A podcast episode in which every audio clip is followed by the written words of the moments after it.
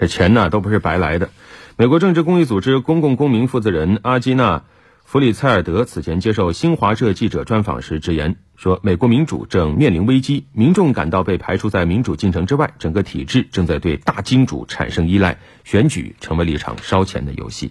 而目前呢，美国的疫情依然严重。美国儿科学会日前发布的报告显示，自新冠疫情爆发以来，美国已有超过八十五万名儿童确诊感染了新冠病毒。目前来看，儿童新冠重症病例非常少，但是依然需要迫切的研究新冠病毒是怎么损害儿童患者的身体健康、情绪及心理健康的，对儿童长期影响目前依然数据不明。而同时，美国约翰斯霍普金斯大学统计数据显示，截止到美国东部时间三号的傍晚，美国新冠累计确诊病例已超过九百三十五例，累计死亡病例超过了二十三点二万例。